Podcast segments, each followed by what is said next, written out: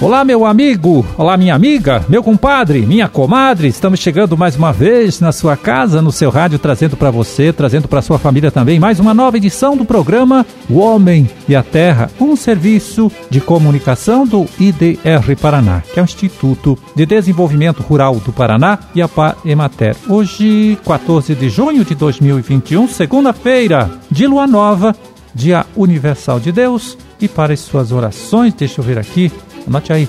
Hoje é dia de Santo Eliseu.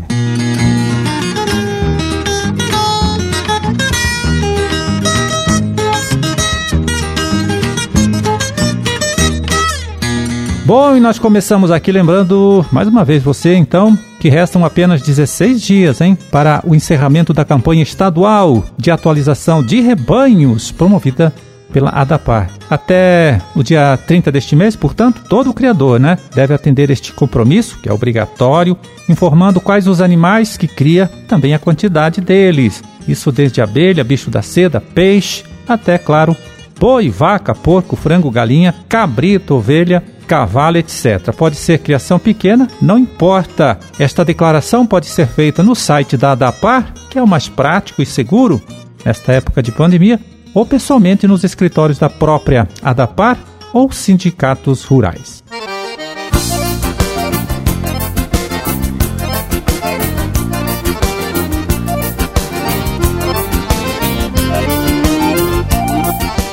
O nosso assunto agora vai ser a deriva de agrotóxicos, que, pelo que me parece, tem se agravado bastante nos últimos tempos aí. É um problema que afeta muitos produtores, mas com mais intensidade aquelas propriedades onde a gente tem a produção de uva, maracujá, criação do bicho da seda, criação de abelha e a agricultura orgânica.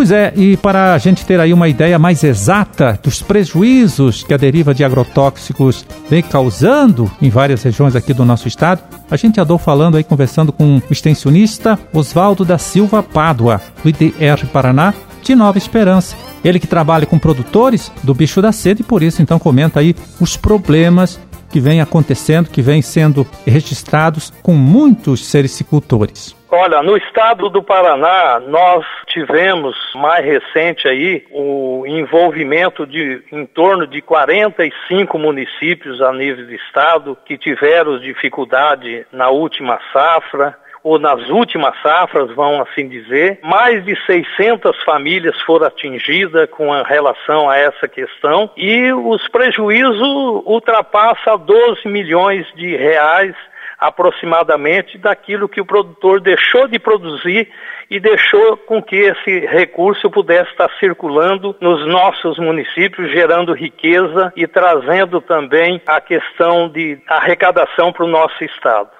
Então a gente está bastante preocupado com isso e dizendo também que essa não é só uma questão da sericicultura.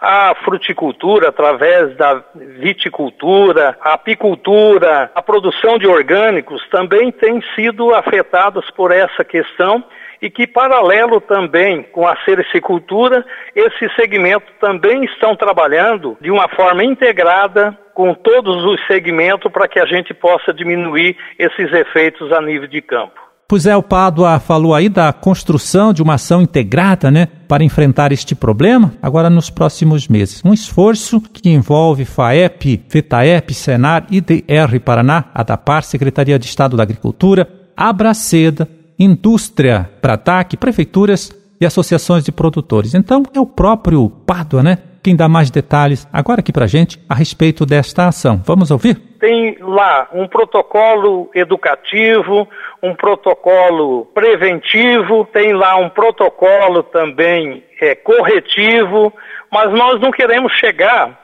nessa questão do corretivo. A gente gostaria que nós parássemos mesmo ali no preventivo e através de um diálogo intenso entre todos os segmentos produtivos, a gente pudesse buscar uma solução conjunta para diminuirmos esses efeitos.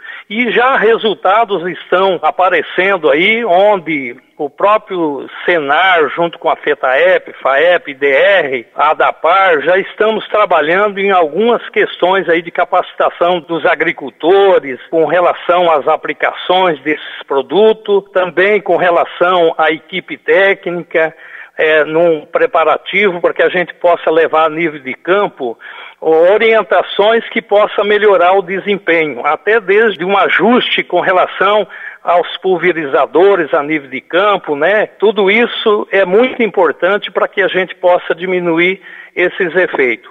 Além dessa questão, tem todo um checklist que nós estamos trabalhando aí, de levarmos também aos sericicultores para que ele possa é, conduzir, a hora que houve o problema relacionado, ele possa estar nos informando o IDR, a, a Abraceda, a Fiação de Seda Brataque, a ADAPAR, para que a gente possa estar verificando em loco essa questão aí da deriva, coletando amostra, para isso nós temos o Tequipar que está à disposição para fazermos análises dessas amostras, tanto das folhas de amoreira como das lagartas do bicho da seda, bem como também a gente imagina e estamos trabalhando nesse sentido para que possa ter uma perfeita integração é, de todos os segmentos. Como eu sempre digo, nós não queremos uma guerra a nível de campo, nós queremos uma pacificação o entendimento, o diálogo é muito importante nesse momento para que a gente possa buscar uma solução conjunta.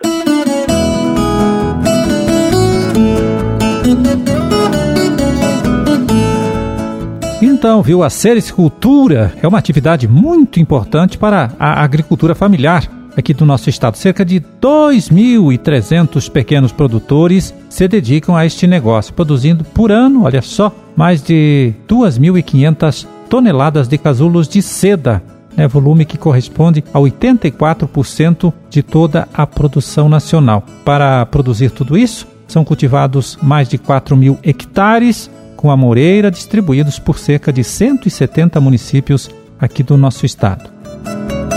E olha só, além de se destacar pelo volume de produção, os sericicultores paranaenses têm a fama internacional de produzir um dos fios de seda com maior qualidade no mundo. Produto muito, mas muito disputado no mercado global por indústrias da Ásia e da Europa.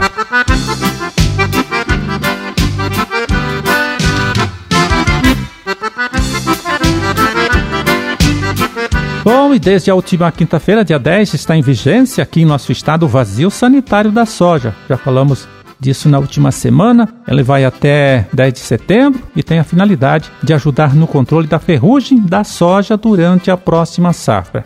O gerente de sanidade vegetal da ADAPAR, Renato Rezende Young Blood, é quem hoje explica aqui pra gente então a importância desta medida aí. Vamos ouvir. O vazio sanitário, na verdade, consiste na eliminação de plantas vivas de soja do campo. Por que, que isso é necessário para o manejo da ferrugem asiática? Né? Qual que é a importância do vazio sanitário no manejo da doença? A Phacopsera pachyrizi, que é o agente causal da ferrugem asiática, ele é um patógeno biotrófico e ele precisa da soja viva no campo para ele poder sobreviver a campo. Então, quando você elimina as plantas vivas de soja, consequentemente você elimina o hospedeiro da doença e você vai estar tá também eliminando o patógeno. Né? Então, quando um vazio sanitário bem feito dentro do estado vai atrasar bastante, de maneira significativa, a entrada da doença na próxima safra. E você retardando essa entrada, quanto mais tempo a doença demorar a aparecer, menos fungicida você vai precisar utilizar para fazer controle da doença. Então, isso tudo reflete em menor custo de produção, né, menor gasto pelo produtor e num meio ambiente mais equilibrado com menor uso de agrotóxicos.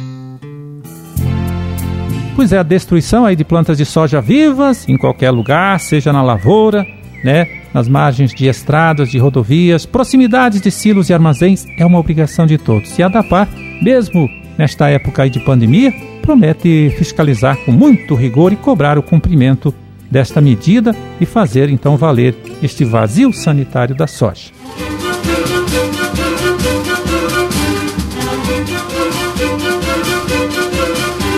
Bom, era esse o recado que a gente tinha para hoje. Vamos ficando por aqui, desejando a todos vocês uma ótima segunda-feira.